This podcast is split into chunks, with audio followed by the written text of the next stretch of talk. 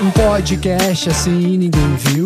Para escutar os contos do Will. Um podcast assim ninguém viu. Para escutar os contos do Will.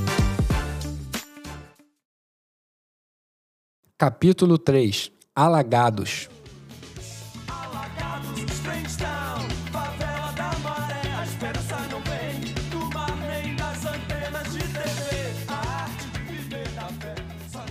Odeio Copacabana. Eu amo o meu bairro. Amo e detesto ao mesmo tempo, tanto que resolvi pesquisar sobre. Num caderno com a capa do Vasco da Gama, fiz algumas anotações.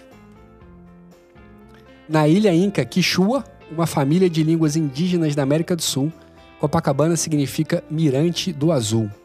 Copacabana também é uma cidade turística no entorno do lado Titicaca, na Bolívia. Titicaca é um nome bem escroto. Antes disso, o bairro tinha um nome ainda mais complicado, Sacopenapã, que quer dizer Caminho dos Socós, um termo de designação comum a diversos pássaros. Um socossó para sete socó coçar, dizia Pinduca, o rei do carimbó.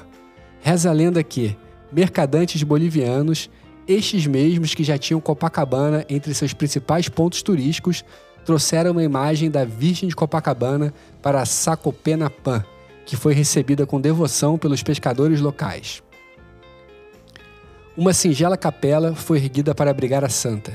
Daí o importante bispo da época, o tal de Dom Antônio de Desterro, sofreu um terrível naufrágio. Porém, para a sorte de todos, ele apareceu são e salvo nas margens da praia, atribuindo o um milagre à Virgem de Copacabana, que ganhou fama e passou a atrair romarias ao bairro. Pronto, era o apelo necessário para que, entre bolivianos, pombos, santas e um milagre, Copacabana virasse o nome do bairro mais famoso da cidade e, por que não, do Brasil. Copa é foda. Onde mais eu poderia receber uma fita de videocassete igual a que recebi? Comecei a conversar com Jimmy.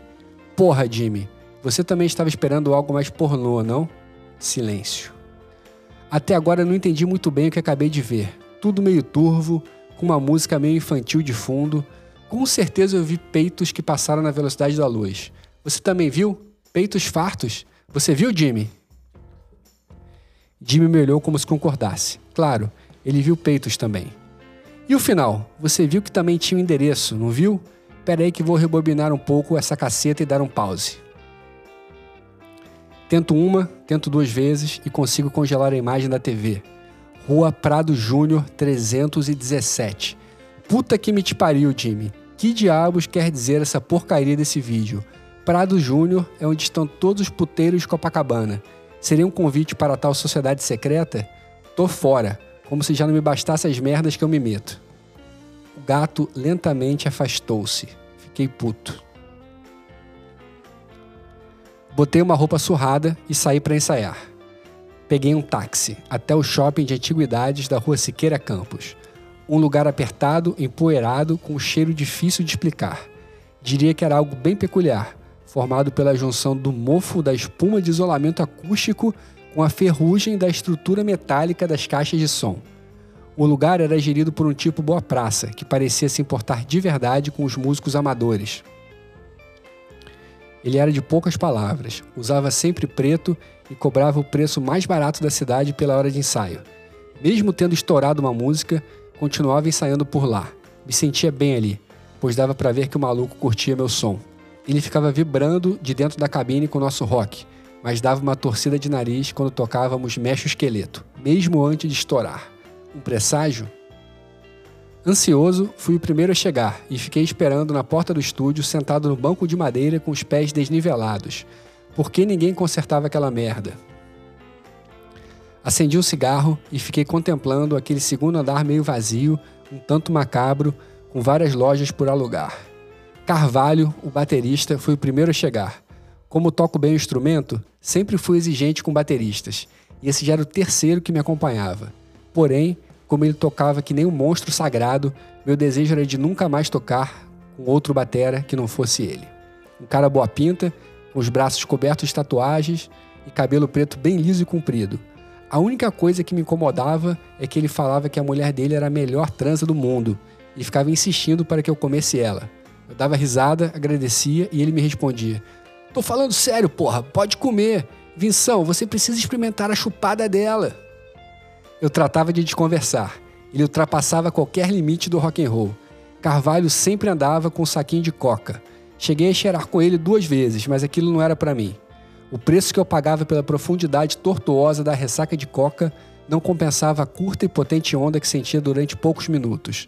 No after, em geral, acordava com uma secura no peito, pensando exaustivamente em todas as relações destrutivas com familiares, paqueras e até em gente que eu nem havia conhecido ainda. Prefiro um beck, com meu chopp com caipirinha, preferencialmente do Cabral 1500. Depois, sempre atrasado, chegou o macarrão, o baixista. Que ódio!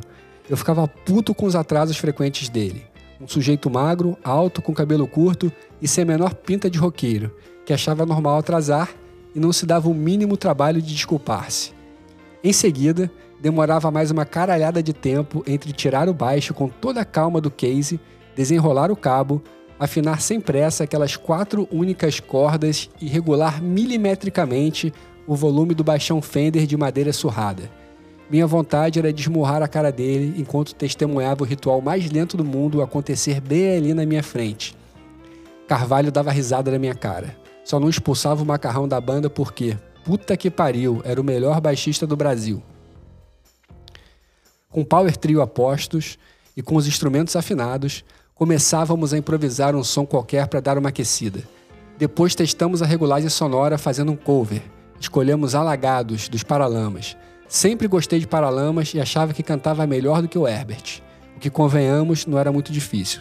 Sonhava com frequência com um dia que ele me ligava me convidando para assumir os vocais dos Paralamas do Sucesso no lugar dele. Herbert continuaria na banda tocando guitarra e, é claro, compondo. Tão logo finalizada Alagados, Trench Town, Favela da Maré, o negócio ficou sério. Começamos a ensaiar as músicas que iriam para o show. Ela não é como as outras. Três anos e meio. Avalanche de amor. Estilo bar. Não esqueça sua bagagem. Sonhando acordado e flor de sal. De uns meses para cá, passei a me recusar a ensaiar Mexe o Esqueleto. Pelo menos no ensaio me dava o direito de não tocar a música aqui, não sei se para glória ou escória, virou quase a extensão do meu nome. Enquanto a sonzeira impregnava as paredes do pequeno estúdio da Siqueira Campos, minha mente não parava de pensar naquela fita. Rua Prado Júnior 317. Fodeu. E aí, gostou? Então não deixe de acompanhar os próximos episódios. Aproveita também para escutar os 15 contos da primeira temporada. Já sabe, né? Likes e compartilhamentos são sempre mais do que bem-vindos. Esse livro e muitos outros estão à venda tanto no meu site willmonteate.com.br quanto no Mercado Livre e na Amazon. É isso aí, um abração.